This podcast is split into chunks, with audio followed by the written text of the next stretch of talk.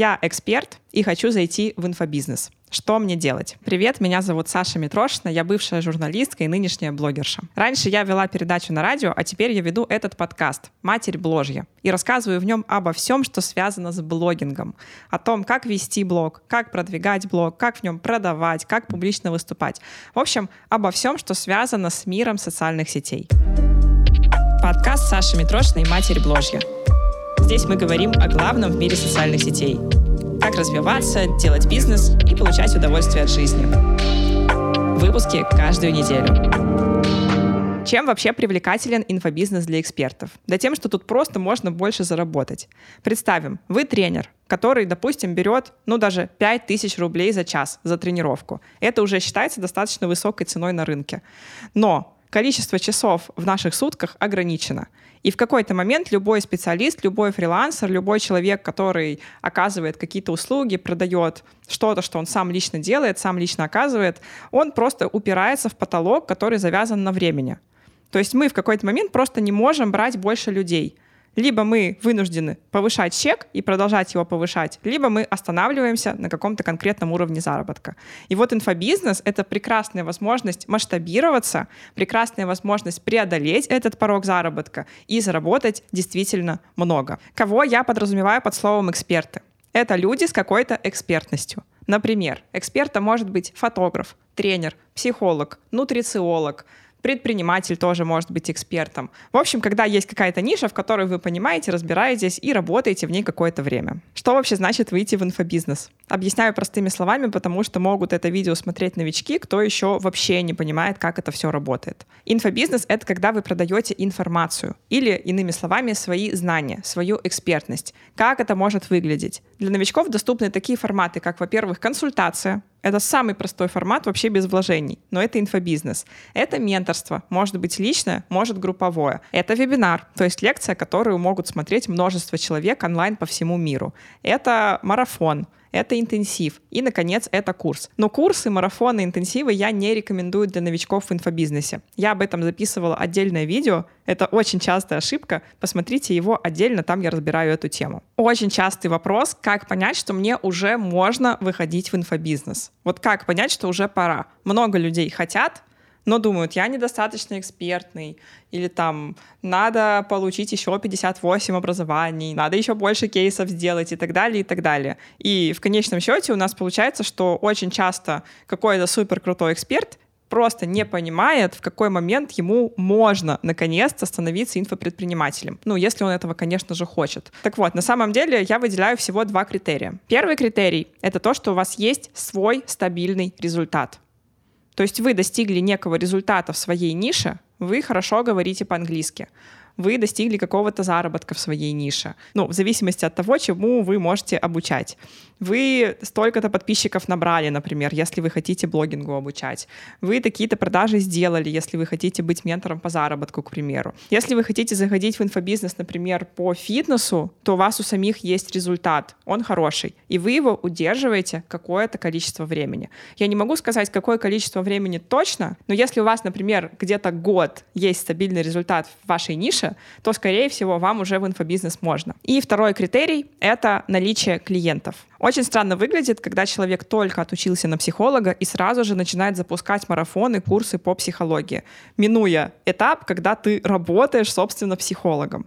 То есть мое мнение, Понятно, что это в зависимости от ниши, с некой поправкой, но в целом, скорее всего, у вас должен быть какой-то практический опыт. То есть у вас должны быть клиенты, у которых есть результат, у вас должны быть довольные заказчики, у вас должны быть кейсы, вы должны быть практиком своей работы. То есть я не просто вышла такая и не стала обучать блогерству, я сначала сама стала классным блогером. Почему я называю этот критерий? Потому что когда эксперт практически поработал, когда он уже обрел некий свой личный опыт своих личных клиентов, у него, как правило, сформирована своя методика, свое видение. Он уже привнес что-то свое в то, что он делает. И уже вот на этих авторских наработках очень классно идет инфобизнес. Так что не нужно думать, что чтобы зайти в инфобизнес, нужно быть самым лучшим, супер топовым экспертом. Нет. Нужно просто иметь свой стабильный результат и быть практиком своего дела. Давайте еще кратенько развею основные страхи экспертов, которые их останавливают от того, чтобы пойти в инфобизнес. Я их собрала у себя в телеграм-канале, выписала самые частые. Давайте просто быстро прокомментирую, а, потому что, может быть, у вас сейчас прямо в голове крутится этот вопрос и останавливает вас от действий. Во-первых, очень часто останавливает мнение знакомых. Это, знаете, вот это еще одна блогерша, еще одна инфо-цыганка. Что ты вот решила блогером стать? Есть еще какое-то мнение у многих людей, что зашкварно быть блогером, зашкварно делать инфобизнес, но на самом деле это не так. На самом деле все зависит от того, во-первых, как вы это делаете — от того, хорошо вы это делаете или плохо. Один момент, если вы, не имея никакого практического опыта, не имея никакого результата, начинаете запускать свои курсы и рассказываете всем, что вы там научите чему-то невероятному, при всем при этом не имея должных навыков, опыта и кейсов. И совсем другой вопрос, если у вас у самих уже есть какой-то стабильный результат, вы уже чего-то достигли в своей нише, у вас есть люди, которые тоже хотят этого достичь, которые еще в вашей точке А, и вы оказываете им качественную услугу, помогаете им дойти до той цели, до которой они хотят дойти.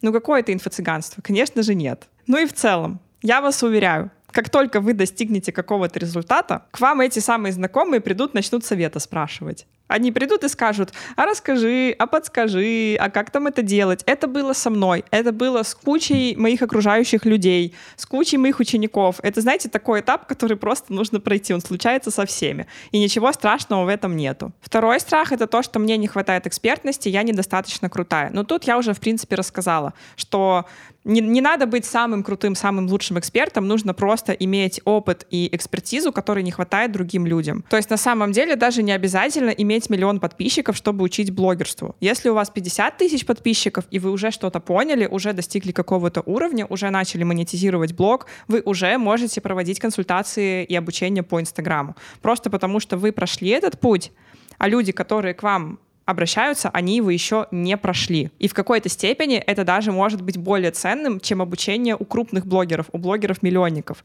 Просто потому, что у небольшого эксперта совсем еще свежий этот путь. Вот он только что пройденный. Только что он набрал этих подписчиков. А я, например, своих подписчиков основных набрала давно. И это все-таки другие реалии. Поэтому здесь очень частый совет — не надо слишком много думать.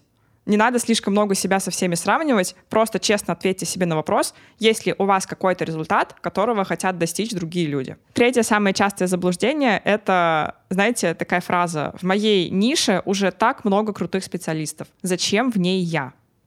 Вот постоянно такое говорят. Я недавно на эфире это раскрывала у себя в Инстаграме и рассказывала, что да, действительно, в каждой нише есть много экспертов одного типа, но при этом люди выбирают в первую очередь по личности, потому насколько им приятен человек, потому насколько нравится его харизма, потому насколько вообще комфортно его смотреть, потому что кому-то меня смотреть комфортно, а кого-то я бешу просто своей манерой речи, и ничего с этим не сделаешь. Не говоря уже о том, что у каждого эксперта свой подход, у каждого эксперта свой бэкграунд, каждый эксперт имеет свои наработки. И то, что делаю я, другой эксперт по блогингу не делает. И наоборот. То есть, возможно, миру не хватает именно ваших наработок, миру не хватает именно вашего видения. И ничего страшного нет в том, что уже есть другие эксперты в этой нише. Люди, во-первых, скорее всего, будут выбирать по личности, а во-вторых, в любом случае не бывает такого, что у каждого эксперта одинаковый подход. Четвертое заблуждение — никто не купит. Здесь у меня ответ простой. Ну, не купит и ничего страшного. Вы ничего от этого не теряете. Даже наоборот. Я всегда говорю, что самое крутое, что вы можете сделать в продажах, это ничего не продать. Потому что вы попробовали, у вас не получилось, и вы теперь знаете, как делать не надо. И вы уже на основании этого материала можете идти дальше, как-то дорабатывать свои ошибки, спросить совета у кого-то, показать свой запуск и сказать, вот, скажи, пожалуйста, что я сделал не так. И на этом материале вы уже будете развиваться. У меня столько есть учеников и, знакомых, которые делали первый запуск или там первые несколько запусков, и у них результат был плохой. Столько людей первые продажи делают в минус. Или бывает, что-то первое продал, второе уже не получилось продать. И это абсолютно нормально. Ничего страшного в этом нет. Этого даже бояться не стоит. От того, что вы ничего не продали, никто к вам не придет и не скажет, типа, все, вон из Инстаграма, вон из вашей экспертности. Не забывайте вообще о том, что продажи — это самостоятельный навык, которому в целом нужно учиться. И люди на инсталогию приходят прям конкретно учиться продажам. Так что не ожидайте от себя, что у вас там сразу все будет идеально, хотя такое тоже вероятно. Ну, то есть это не супер, не супер сложно вообще взять и что-то продать. Далее, очень частый страх — это «а что, если клиенты будут недовольны?» или «а что, если не будет результата?» И здесь я всегда советую начинать с небольших фокус-групп. Начинать с консультаций, с небольших групп ведения, с небольших групп менторства, и только потом уже свою методику масштабировать. Потому что если вы поняли, что ваша схема работает, что то, как вы с людьми работаете, им это помогает, то есть вы, например, фотограф, и решили начать учить фотографов, не надо сразу запускать курс. Попробуйте сначала поработать в формате более личном с людьми. Возьмите несколько человек и научите их вы одновременно посмотрите, насколько рабочая вообще у вас схема, и, во-вторых, доработаете ее. То есть вы поймете, например, что больше внимания нужно уделять навыку себя продавать как фотографа или там портфолио составлять. Не знаю, я сейчас фантазирую, э, не знаю, что именно там надо фотографам делать. Но, в общем, на практике вы всегда будете проверять свои гипотезы. И это работает в том числе с вашей методикой. Ну и второй пункт, который здесь нужно сказать, это что недовольные клиенты у вас всегда будут, и это нормально. Ни одного продукта нет, у которого 100% довольных клиентов, особенно на масштабе. Так что за это тоже особо не переживайте. Да, вы свою часть должны выполнять хорошо. Постарайтесь от себя сделать то, что вы должны сделать. То есть дать хороший материал, дать хорошую методику, вложиться, постараться, не халтурить, там, не кидать клиентов. Но и клиент тоже должен со своей стороны вложиться. То есть часто человек может просто не делать то, что вы ему говорите. Или человек может как-то слишком неосознанно или с детской позиции войти в это обучение, и у него тоже может не получиться. Ответственность за результат всегда как на стороне эксперта, так и на стороне клиента. Об этом тоже не забывайте. Сомнение, что нужно очень много времени. Здесь я врать не буду. Время действительно нужно потому что это, ну, еще один проект, еще одна работа. Но зато какие у вас могут быть потом дивиденды с этого вложенного времени, ну, это просто что-то невероятное. Потому что если вы войдете в инфобизнес, то через некоторое время, как правило, где-то через полгода-год, э, заработок у вас уже будет несопоставим с тем, что у вас было как у специалиста, который работает руками. Ну и опять-таки, особенно для новичков, не обязательно сразу же супер сильно вкладываться, прям закупать всю технику, нанимать всю команду, делать супер огромный продукт. Нет, еще раз, стартуйте с чего-то простого. Вы можете делать консультации, менторство, наставничество. Вы можете работать с людьми как-то супер по-простому лично. И это не всегда требует огромного вложения сил. Просто подумайте с точки зрения стратегии. Если вам хочется зайти в эту нишу, если вам хочется зайти в инфобизнес, вы понимаете, для чего вам это. Вы понимаете примерно, к какому результату вы хотите прийти. То есть вы чувствуете мотивацию, вы знаете, что вам это что-то даст. Сколько вы готовы инвестировать в это? Сколько вы готовы в это вложить себя, своих сил, своего времени? И просто, блин, сделайте это. Это как с ведением блога. Мы все понимаем, что мы от этого получаем, и мы просто берем и вкладываем свое время в то, чтобы вести блог, потому что знаем, что нас ждет. Дальше. Заблуждение, что нужна большая аудитория. На самом деле нет. На самом деле первые шаги в инфобизнесе вы можете сделать с охватами 200 человек, с охватами 500 человек. Это уже достаточно много людей. Здесь самое главное, чтобы эти люди во-первых, были достаточно целевыми, то есть не просто какие-то знакомые давние, не знаю, одноклассники, а кто-то, кто уже на вашу экспертность пришел, кто-то уже, кто заинтересован в вашей теме. И второй пункт, что, конечно же, нужно с ними через контент работать, нужно их прогревать, нужно показывать свою экспертность, нужно показывать свою личность. То есть в целом, если вы хорошо умеете вести блог, если вы качественно ведете контент, это не обязательно много, это не обязательно супер там много контента создавать, продавать. Нет, это именно качество, это именно про навык. То вам совершенно нормально будет делать первые продажи как инфопредпринимателю с охватами реально там 200. Этого достаточно. И последний страх, что нужно много вложений в технику, в команду, в производство продукта. Еще раз, начало инфобизнеса, оно всегда очень простое. Оно делается вот на пальцах. Оно делается реально на бесплатных, либо на очень недорогих инструментах. Вам команда нужна будет потом. Вам сейчас нужны только вы, максимум какой-нибудь еще, не знаю, технический специалист или менеджер или помощник. В общем, кто-то, кто просто будет на подхвате. И так, если что, работают все. Так работают не только начинающие инфопредприниматели. Помните, как я снимала первый сезон этого подкаста? Я его записывала на iPhone просто сама в каких-то рандомных локациях. Типа я сижу на вилле на Бали, я поставила камеру свою или iPhone на штатив, поставила микрофон, подключила его к ноутбуку, сама включила запись там-сям, записала этот подкаст, отправила монтажеру. Все. То есть это был абсолютно простой продукт с точки зрения технической реализации. Это уже в этом сезоне, когда я поняла, что все круто, люди смотрят, люди слушают, мне это все нравится, рекламодатели приходят, гости хотят все прийти, просмотры хорошие. Тут уже, да, тут уже мы начинаем вкладываться и в команду, и в технику, и то. Я понимаю, что в следующем сезоне я буду еще расширяться. То есть сейчас мы взяли троих человек, в следующем сезоне еще расширимся. Я не стала на этапе идеи брать и собирать мега-супер-дупер продакшн, который мне за 500 тысяч рублей будет снимать один выпуск. Хотя такие, безусловно, тоже есть, и это выглядело бы, конечно, супер классно. Нет. Всегда начинается все с тестирования гипотезы. И в целом я вам советую относиться к инфобизнесу как к тестированию гипотезы. Не надо прям предельно серьезно сейчас что-то думать вам еще нужно кучу ошибок совершить, кучу провальных продаж сделать. Ну ладно, не кучу, но, скорее всего, будут какие-то ошибки и плохие продажи. Поэтому это просто тест гипотезы. Думайте именно так. Ваша задача сейчас — это просто последовать плану из этого видео, которое я вам сейчас расскажу, а потом уже углубляться. После этого уже можно копать внутрь, начинать там сильнее вкладываться, начинать масштабироваться, расширяться и расти. Ну что, погнали, наконец-то я рассказываю вам 7 этапов захода новичка-эксперта в инфобизнес. Первый этап — этап блогинга. Вот его почему-то часто пропускают. Но на самом деле этот этап у вас займет какое-то время. Почему? Потому что именно он является подготовкой к продажам. Из чего состоит этот этап? Первое. Из того, что вы выбираете нишу, в которой вы будете, собственно, пробовать заходить в инфобизнес. Вы под эту нишу упаковываете профиль. Я не буду здесь уже рассказывать подробно, потому что иначе это видео будет длиться 78 часов. Но если вкратце упаковываем профиль, это пишем шапку профиля, это создаем визуал, пишем посты, ставим какую-то четкую аватарку, никнейм, оформляем актуальное. Здесь главный принцип, чтобы все это соответствовало тому, что вы собираетесь продавать. То есть если вы фотограф, и вы хотите продавать наставничество для фотографов, чтобы они начали повышать свой чек и продавать больше и дороже свои услуги, то не надо свой профиль оформлять как фотограф, который фоткает клиентов потому что на такой профиль будут приходить клиенты, которые хотят фотосессию, а не ученики, которые хотят поднять свой заработок.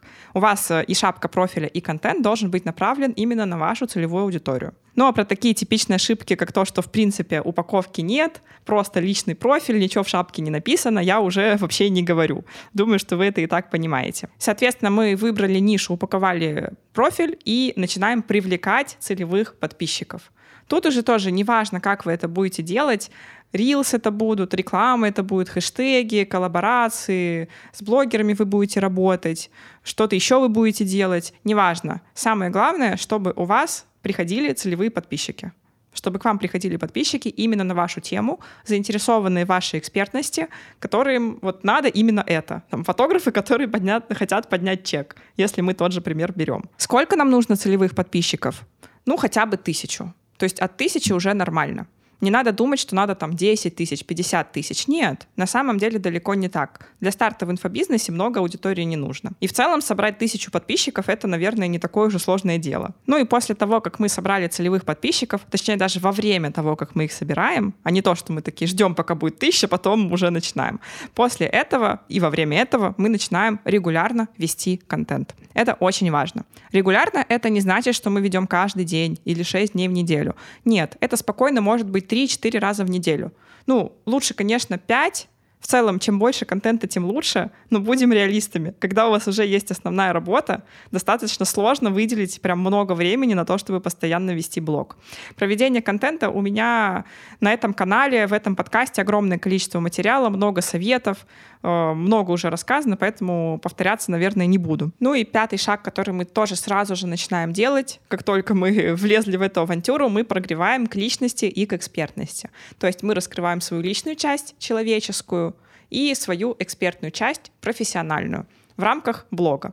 Это все тоже делается не по каким-то там специальным мега-супер-дупер схемам. Нет, это делается очень просто. Любой человек с логикой и здравым смыслом может без подсказок со стороны догадаться, что это значит. То есть как показать свою экспертность, как показать, что я профессионал. Ну, банально, показывайте кейсы, показывайте, как вы работаете. Просто рассказывайте о себе, говорите, я вот фотограф, или я вот тренер, вот мои клиенты, вот с такими проблемами я работаю, вот такие у меня результаты. То есть это все делается очень просто, прям прям простейшим, банальнейшим языком.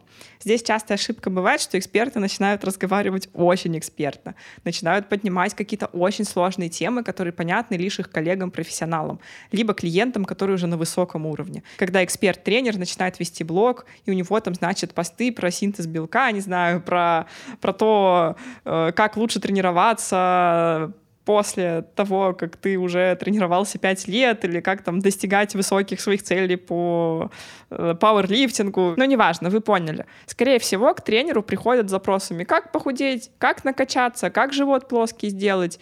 И вот примерно на таком уровне языка, на таком уровне стилистики и подачи материала у вас и должен быть блог. То есть вы должны рассказывать своим подписчикам очень простыми словами. Вот попробуйте, все, кто слушает, такое задание сделать. Выйдите в блог сегодня-завтра, там на днях, и очень просто, так, чтобы понял любой шестиклассник, любая бабушка, расскажите, чем вы занимаетесь. Вот опишите свою сферу. Занимаетесь запусками? Расскажите, что это такое вообще запуск, как это работает. Занимаетесь тем, что учите людей блогингу? Объясните, как вообще происходит развитие человека в Инстаграме? Чему вы людей учите? Как конкретно это происходит? Занимаетесь тренировками? Расскажите, как, как по какому принципу проходят тренировки, как они устроены и э, с какими проблемами люди к вам приходят, с какими проблемами вы в целом работаете. Поняли логику?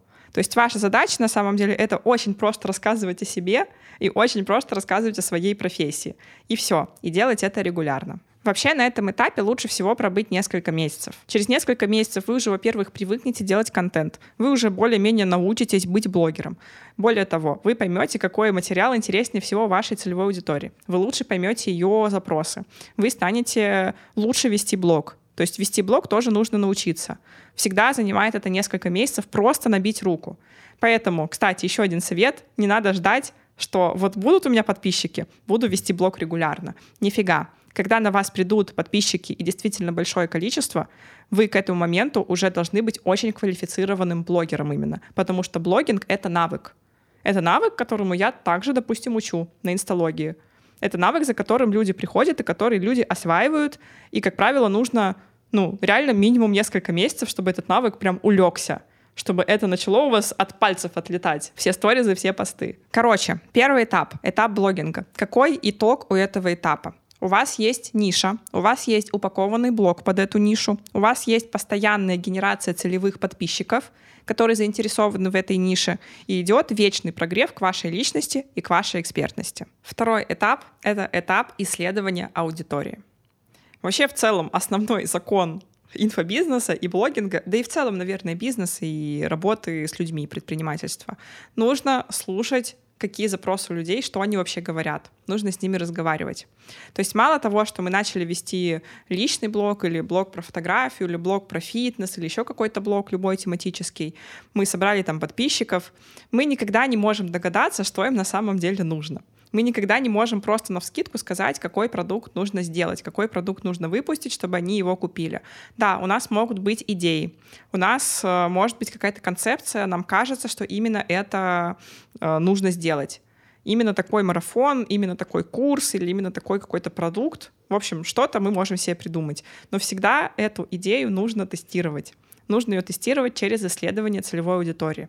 Ну и в целом, я, допустим, теперь никогда не начинаю создание никакого продукта и в целом никакой запуск не начинаю, прежде чем я проведу этот этап исследования целевой аудитории. У меня оно вообще раз в полгода происходит.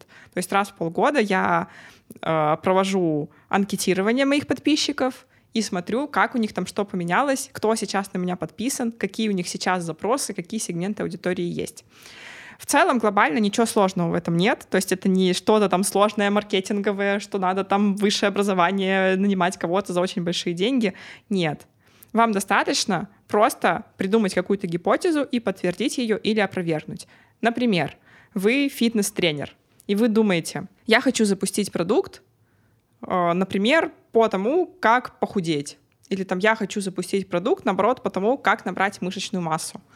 И вы делаете анкету для своей аудитории, в которой задаете им вопросы там, по полу, по возрасту, по уровню заработка. Я это в целом подробно на инсталогии рассказываю, ну так, в общих чертах говорю.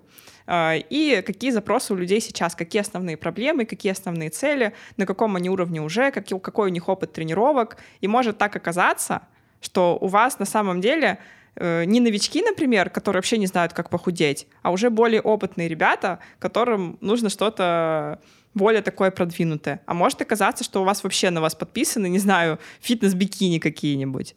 И вы, а вы там им курс по похудению предлагаете, да они и так прекрасно все понимают. Либо может быть какой-то вообще специфический запрос. Вы на самом деле можете даже анкету не делать, вы можете даже просто через сторис сделать это исследование, через интерактивы, которые у нас есть в инструментах Инстаграма. Опросы, вопросы, тесты и так далее. Главное, что вам нужно понимать об этом этапе, что вы должны придумать идею продукта. То есть вы должны понять, кто у вас подписан и какой основной запрос у людей, в чем их основная проблема, в чем их основной затык и в чем вы можете им помочь. И уже исходя из этого создавать продукт. То есть не так, что вы завели блог, набрали подписчиков и такие, о, запущу курс, потому что все запускают курсы, и запущу такой, как у всех остальных. Или наоборот, запущу вот как никто еще не делал, а в итоге к вам никто не придет, потому что просто такого запроса у людей нету. Короче, ваша задача — это просто э, уже на каком-то фактическом материале понять, что нужно людям. Соответственно, итогом этого второго этапа будет наличие у вас концепции продукта, который востребован вашей аудиторией. Не ленитесь реально, потому что на этом этапе вы можете столько всего понять, столько интересных идей получить. Вот именно после исследования целевой аудитории у меня все основные скачки были. Третий этап — это более конкретный и предметный прогрев к вашей экспертности и к этому продукту. К этому этапу люди уже должны быть прогреты к вашей личности, вы им должны в целом нравиться, они должны о вас знать какую-то информацию и базово понимать вашу экспертность. Даже если вы до этого уже прогревали к экспертности, вы все равно выделяете себе минимум неделю, и за эту неделю людям рассказываете, в чем вы эксперт, показываете какие-то атрибуты этого успеха, там свои кейсы, свои результаты, почему вы авторитет, ваше образование, почему вы крутой. Очень важно показывать всегда свой кейс, потому что это на самом деле самое главное, зачем идут к экспертам. В первую очередь ко мне идут не потому, что я кучу людей научила вести блог, а потому что я сама как блогер очень сильная. Соответственно, вы тоже обязательно демонстрируете именно свой кейс, ну и, конечно, кейсы клиентов — это тоже очень хорошо. И, наконец, вы вкидываете идею, что вы готовите продукт. И самое главное, смотрите на реакцию людей. Самое плохое, если реакции нет. И вот если реакции нет, вы не продолжаете просто как ни в чем не бывало прогревать, там, открывать продажи и так далее. Если люди не пишут, не задают вопросы, не ставят реакции, ничего вам никак не комментируют и не реагируют на то, что вы написали концепцию продукта, это плохие новости. Значит, на каком-то этапе вы ошиблись, на каком-то этапе возникла проблема. Либо продукт э, неправильный выбрали, либо недостаточно экспертность свою донесли, либо концепцию продукта слишком как-то мутно, неясно рассказали, либо аудитория у вас подписана какая-то странная, или недостаточно людей подписаны. В общем, смотрите на предыдущие этапы, ищите, в чем ошибка, но ни в коем случае не продолжаете. Можете прямо спросить людей, в чем проблема, почему не пишете, вам не понравилось, вам не актуально. И опять-таки слушайте внимательно, читайте то, что они вам говорят, разговаривайте с людьми. Но очень хорошо, если на этом этапе вы получите реакцию. Если вам люди напишут, вау, классно, да, как записаться, очень жду, мне это актуально. Либо второй вариант, они начнут задавать вопросы. Например, ой, а сколько стоит, да когда, а про что там, а какие условия. Короче, самое главное, чтобы на этом этапе появился некий интерес к продукту. Чем продукт проще, тем к нему может быть проще прогрев. Если вы что-то готовите более дорогое, более сложное, к этому прогрев уже должен быть более длительный. Каким должен быть итог этого этапа? После этого этапа люди должны знать, что вы готовите конкретный продукт и ждать его. И у вас в директе должны быть вопросы, какие-то запросы, сообщения, в общем, реакции конкретно на этот продукт. Короче, аудитория должна проявлять интерес к тому, что вы готовите. Если все хорошо, интерес и реакция есть, вы видите, что продукт реально получается востребованный, вы прям окрыленные летите в сторону запуска, потому что это, конечно, очень приятное чувство видеть, что то, что ты придумал, людям нужно, и то, что они хотят, это купить. Я это просто обожаю в своей работе. Но в любом случае нас ждет достаточно серьезный следующий этап, а именно юридическая и техническая подготовка к запуску. Здесь у нас на самом деле кроется достаточно много этапов и достаточно много вещей, которые нужно учесть. Забудьте о приеме денег на карту, это незаконно, это уже ну, неудобно, и для клиентов это тоже уже вызывает некие сомнения.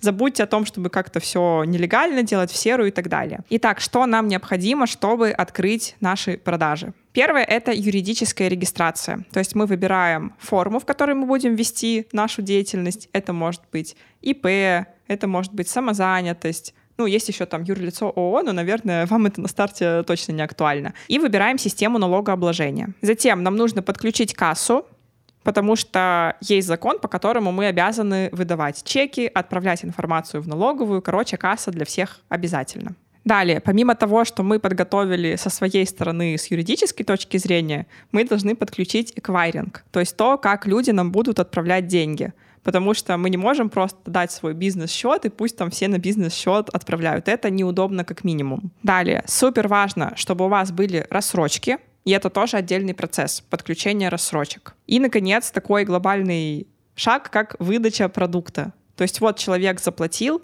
и как мы ему будем отправлять то, что он купил. Как мы будем ему, например, выдавать доступ к вебинару, или выдавать доступ к лекции, или отправлять чек-лист. В общем, что бы он ни купил, как-то мы должны организовать выдачу, особенно если это уже какой-то более-менее массовый продукт. Вообще, я когда начинала в 2017 я открыла ИП, причем не с первого раза. Я потом э, арендовала, по-моему, онлайн-кассу. Я бы на самом деле сейчас гораздо все проще сделала, потому что я тогда просто не разбиралась, не знала, ну и в принципе рынок инфобизнеса не был особо развит. Давайте вам расскажу об очень простом и проверенном решении, которое я прям с чистым сердцем могу рекомендовать. В общем, можно не открывать сразу же ИП, потому что это, во-первых, ну, долго, во-вторых, не совсем просто, ну, относительно, и, в-третьих, требует неких обязательств там страховые взносы платить, например, еще что-то. И не принимать деньги на карту, естественно, потому что, как я уже сказала, это незаконно и это неудобно. А можно сделать такой шаг, как открыть самозанятость и подключить прием платежей от Продамуса. Самозанятость — это такой юридический статус, который не нужно идти оформлять в налоговую, вообще не нужно никуда идти, он оформляется в приложении «Мой налог» буквально за час. Максимальный оборот по этому статусу 2,4 миллиона в год. Налог либо 6%, если вы продаете юридическим лицам, либо вообще 4%, если вы продаете физлицам. И это как раз отлично подходит для начинающих инфопредпринимателей и блогеров. Итак, самозанятость оформляется очень быстро через приложение, а через Продамус вы получаете абсолютно все, что вам нужно для начала работы. Во-первых, это автоматическая отправка чеков для клиентов и налоговой. Если вы подключили Продамус, то вам не нужно каждый раз руками вносить чеки в приложение «Мой налог». Один раз все настраиваешь, по инструкции, и все потом улетает автоматически. Второе, вы получаете рассрочку от банков и брокеров с достаточно высоким процентом одобряемости. Это сейчас в среднем где-то 70-80%. В целом, по статистике, продажи растут минимум на 50%, если есть возможность подключить рассрочку. У нас вообще на инсталогии большая часть продаж делается в рассрочку. То есть это очень важно для клиентов. Очень многим клиентам удобно покупать именно в рассрочку, и поэтому все инфопредприниматели рассрочки обязательно подключают. И хорошо, что здесь это сразу встроенная опция. Естественно, это супер актуально для высоких чеков. Вообще супер не советую выходить с высокими чеками продавать, если у вас нет рассрочки. Потому что это автоматом просто минус большая часть оплат. Затем третий пункт, который вы получаете, это естественно, прием оплат с русских карт, с зарубежных карт, то есть не только с русских карт можно принимать, с автоматической выдачей чеков. И четвертая функция — это автоматическая выдача продукта сразу после оплаты. То есть клиент оплатил чек-лист и сразу же его получил на свой email и вам не нужно платить за дополнительные сервисы, подключать их там как-то и париться, чтобы все работало. Также у Продамуса есть интеграция с различными LMS-системами. Самая из них лучшая — это AXL. Если кратко, это система для продажи и проведения курсов.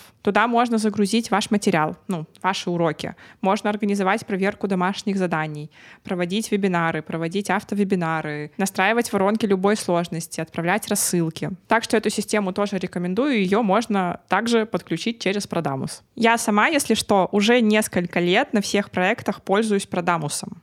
Поэтому вам могу тоже смело рекомендовать. У них, в частности, потрясающая абсолютно техподдержка, без праздников, без выходных, все очень оперативно решается. А если у вас срочный запуск, то они могут вам все подключить буквально за несколько часов. Да, такое в жизни экспертов тоже бывает. Нет времени объяснять, нужно принимать деньги. У меня, кстати, поскольку запуски все крупные, Продамус выделяет прям отдельную команду именно на старт запусков. И они прям сидят, то есть они знают Э, дату запуска, знают время запуска, знают, какой объем примерно будет, они заранее готовятся и сидят, смотрят, чтобы никаких сбоев не было, потому что это же, блин, самый гиперответственный момент, и не дай бог там что-то поломается когда все хотят заплатить деньги. И вообще в целом случается всякое. Помните, у нас была DDoS-атака на инстапрожекторе, хорошо, что обошлось тогда. Так что, короче, у кого масштабные запуски уже есть или планируются масштабные запуски, то знайте, что есть такое для них сопровождение. Какие есть ограничения? Продамус работает только с юридическими лицами из России. Это ИП, это ООО, это самозанятость. Но скоро они начинают работать и с резидентами других стран. Подключение к Продамусу платное, стоимость 10 тысяч рублей. Но по промокоду Митрошина, пишется латинскими буквами, стоимость подключения будет 8 тысяч рублей. Плюс вы получите 100 тысяч рублей с нулевой комиссией по всем российским картам. То есть первые 100 тысяч рублей, которые вы заработаете через Продамус, у вас пройдут без комиссии. Так что переходите на сайт prodamus.ru, оставляйте заявку заявку на подключение и обязательно указывайте код Митрошина, чтобы получить все эти бонусы. Итак, мы разобрали, что нам нужно с технической и с юридической точки зрения, чтобы открыть продажи, и итогом этого этапа будет то, что у вас все полностью готово к приему оплат. То есть вы готовы принимать платежи, вы готовы выдавать продукт, у вас подключены рассрочки. Переходим к пятому этапу, к, собственно, запуску то есть к открытию продаж, который у нас может быть либо на вебинаре бесплатном, либо просто в блоге. Вообще, это самая распространенная модель открытия продаж через бесплатный вебинар. Почему она самая распространенная? Потому что она, блин, работает супер круто. Вообще модель с бесплатным вебинаром, на который вы собираете всех людей и там же на нем открываете продажи на свой продукт, она самая популярная, потому что она самая эффективная она реально очень круто работает. И все именно поэтому, собственно, по ней и продают. В чем плюс этой модели? Что все внимание ваших подписчиков будет приковано к вам на протяжении этого вебинара. То есть вы прям аккумулируете внимание, все приходят заинтересованные, смотрят вас там, полтора часа, два часа, и, собственно, поэтому продажи такие высокие. Как правило, еще на бесплатном вебинаре самые лучшие условия, самый лучший офер, много триггеров, и люди просто покупают. Но здесь есть и минус. Минус в том, что продающий вебинар нужно уметь вести. Это не так-то просто. Это не просто выйти, рассказать какой-то контент. И это не просто выйти и провести презентацию продукта. Это такая штука, которой на самом деле люди учатся на практике. И очень часто человек может классно проводить все этапы запуска, и вот на бесплатном вебинаре, грубо говоря, срезаться. Просто потому, что он не понимает основных принципов бесплатного вебинара. Давайте попробуем прям супер в общих чертах описать, что это за принципы. Если вкратце, самая большая ошибка бесплатного вебинара, что люди начинают думать, что это вебинар контентный, что на нем мы должны рассказать много полезной информации, что на нем мы должны прям раскрыть какие-то темы. Хотя на самом деле его задача вообще не в этом. Основная задача продающего вебинара — это продать. И в целом главное, что мы делаем, это скорее мотивируем и вдохновляем. Это не значит, что мы вообще ничего не рассказываем или там просто выходим, начинаем на вебинаре продавать. Нет, мы просто держим в своей голове цель что наша задача — это скорее объяснить, как вообще работает эта сфера. Это скорее замотивировать заниматься этой сферой, показать, что она вообще подходит. То есть я же не выхожу на бесплатники инсталогии и не начинаю рассказывать, как конкретно купить рекламу. Я не выхожу и начинаю и, и, и не начинаю говорить там вот правила ведения сторис или там вот так вот надо писать посты для Инстаграма. То есть я не начинаю давать конкретные какие-то прикладные инструкции. Нет, в основном на моих бесплатниках я рассказываю, как классно быть блогером, кому подходит быть блогером, какие есть подводные камни в этой нише, какие, наоборот, возможности есть в этой нише. И люди воодушевляются, они начинают видеть в этом для себя какие-то возможности, они начинают лучше понимать, как это все работает, и начинают хотеть идти на мой продукт, потому что он решает эту проблему. То есть я не начинаю пересказывать инсталогию на бесплатнике. Да, я даю какой-то контент, да, я рассказываю что-то полезное. И люди, как правило, очень довольны, людям всем очень нравятся мои бесплатники. Но при этом, при всем, моя основная задача — это замотивировать людей вообще заняться темой и привести их на мой продукт. Очень важно разделять весь запуск на некие этапы, когда продажи начинаются, когда они закрываются, могут быть какие-то промежуточные этапы, например, когда истекает спецпредложение, когда поднимается цена. И именно от этих этапов мы продаем. То есть супер важно, как мы открываем продажи. Это должно быть прям эмоционально, это должно быть с максимальным вниманием людей. Поэтому, кстати, часто на вебинаре это делается, потому что на вебинаре легко такую атмосферу создать. И также супер важно, как мы закрываем продажи. То есть не просто мы такие говорим, покупайте, покупайте, потом, ну, продажи закончились, мы просто забили и дальше живем. Нет. Как правило, на закрытие продаж приходит процентов 30 оплат. То есть, когда у нас закрываются продажи, мы этот триггер используем по максимуму. Мы предупреждаем людей, мы делаем дополнительный сторителлинг. Мы говорим, все, продажи закрываются, осталось столько-то часов. Еще что-то рассказываем про продукт, показываем, кто купил, показываем отзывы, свои чувства, чувства людей, которые купили. Короче, мы отрабатываем закрытие продаж прям по полной. Ну и также какие-то триггеры могут быть также посередине продаж. Но главное, что я хочу, чтобы вы не сливали окончание именно продаж, потому что это тоже очень значимая часть запуска, и она всегда приносит очень большую выручку. Так что думайте, как вы будете открывать продажи, как это будет ярко, как это будет четко.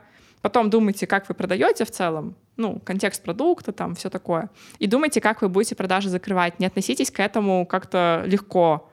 Это очень важно тоже. Да, это, конечно, была, мне кажется, абсолютно провальная попытка объяснить суть запусков за три минуты, но, но допустим, вы что-то поняли и что-то что-то внедрите. Значит, этот этап, этап запуска, какой его итог, что у нас в кассе есть деньги, что мы продали, все хорошо. Если на этом этапе у нас в кассе денег нет, возвращаемся назад, и смотрим, на каком этапе мы накосячили. А накосячить мы могли абсолютно на каждом, вплоть до последнего, вплоть до технического этапа. Если у нас, например, не работают оплаты или что-то неудобное, или не работают, не знаю, какие-нибудь карты иностранные, а много клиентов из-за границы, это тоже может быть причиной, почему в кассе мало денег. Но в целом абсолютно любой этап из предыдущих, он может играть свою роль. Ладно, я надеюсь, что у вас деньги в кассе все-таки есть, и мы переходим к шестому этапу. Шестой этап — это исполнение обязательств и сбор обратной связи. Исполнение обязательств — это, собственно, проведение курса, проведение консультаций, проведение менторства, проведение вебинара, лекции. В общем, то, что вы продавали, вы должны реализовать в полном объеме. В целом, хотелось бы, чтобы вы понимали, что, конечно же, скорее всего, если вы все сделали правильно, у вас уже на первом запуске будут деньги — но у вас будут еще далеко не самые большие деньги. То есть свой потенциал вы, скорее всего, на первом запуске не раскроете, ну, даже, не знаю, на 10, на 20 процентов.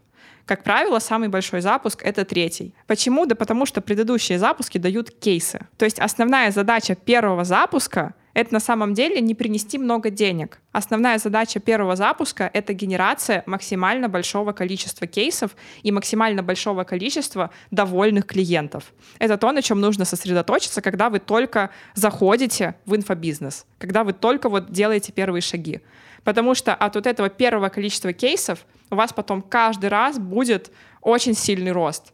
И каждый запуск этот объем довольных клиентов будет нарастать, и объем продаж будет нарастать и в конце концов про вас скажут, да, она выстрелила, да ей там повезло, да она просто что-то сделала вовремя и так далее. Но вы-то будете знать, что на самом деле это просто была поступательная работа, пошаговая стратегия, когда вы раз за разом делали все лучше и лучше. Значит, что нужно знать об этом этапе? Что мы реализуем наши обязательства и делаем так, чтобы у нас было максимальное количество довольных клиентов и хороших кейсов. И это наша основная задача. Соответственно, итог этого этапа будет какой? Что у нас есть удачные кейсы, и собрана и проанализирована обратная связь от клиентов, чтобы вы могли дальше вносить изменения в продукт, улучшать его. И, наконец, седьмой этап это повторение этого цикла и масштабирование. И на этом этапе вы можете просто брать и улучшать все этапы. Привлекать новых подписчиков. Это будет автоматически давать больший масштаб. Улучшать продакшн там, усиливать продукт, делать круче, делать дороже, делать сильнее. Нанимать команду, новые руки, расширяться, пробовать новые воронки, не знаю, там, боты подключать, что угодно еще. Улучшать конверсии на всех этапах вы можете. Скорее всего, вы подключите отдел продаж, это тоже вам даст некий рост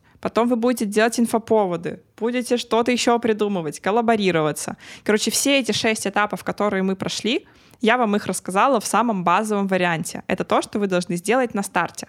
А потом, если вам понравится, если вам зашло, если вы поняли, что вы хотите дальше, вы хотите еще развиваться, вы берете и просто каждый этап улучшаете. В каждый этап углубляетесь, добавляете что-то дополнительное. Команда, отдел продаж, подписчики и так далее и тому подобное. Собственно, итогом этого этапа будет, что вы будете каждый запуск расти. Звучит классно. Ну что, давайте подводить итоги этого видео и вспомним все этапы, которые я вам рассказала. Первый этап — это этап блогинга. Когда вы заводите, упаковываете блог, привлекаете подписчиков, начинаете его регулярно вести и делать вечный прогрев через личность и экспертность.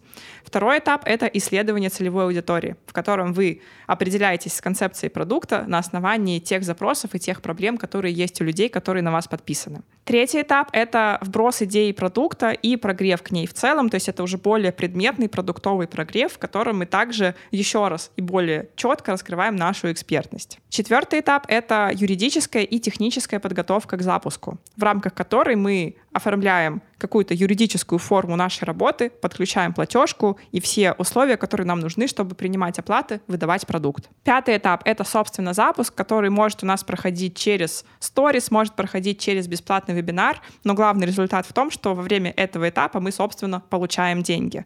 И шестой этап — это реализация продукта, когда мы свои обязательства выполняем, делаем кейсы, доводим людей до результата, собираем обратную связь, анализируем ее, и на седьмом этапе мы выходим на новый круг, повторяем все то же самое заново. Все, сто процентов можно взять и сделать свой первый запуск. Я буду очень рада, если вы это сделаете. Расскажите потом о своих успехах, пишите в комментариях. До новых встреч. Пока-пока.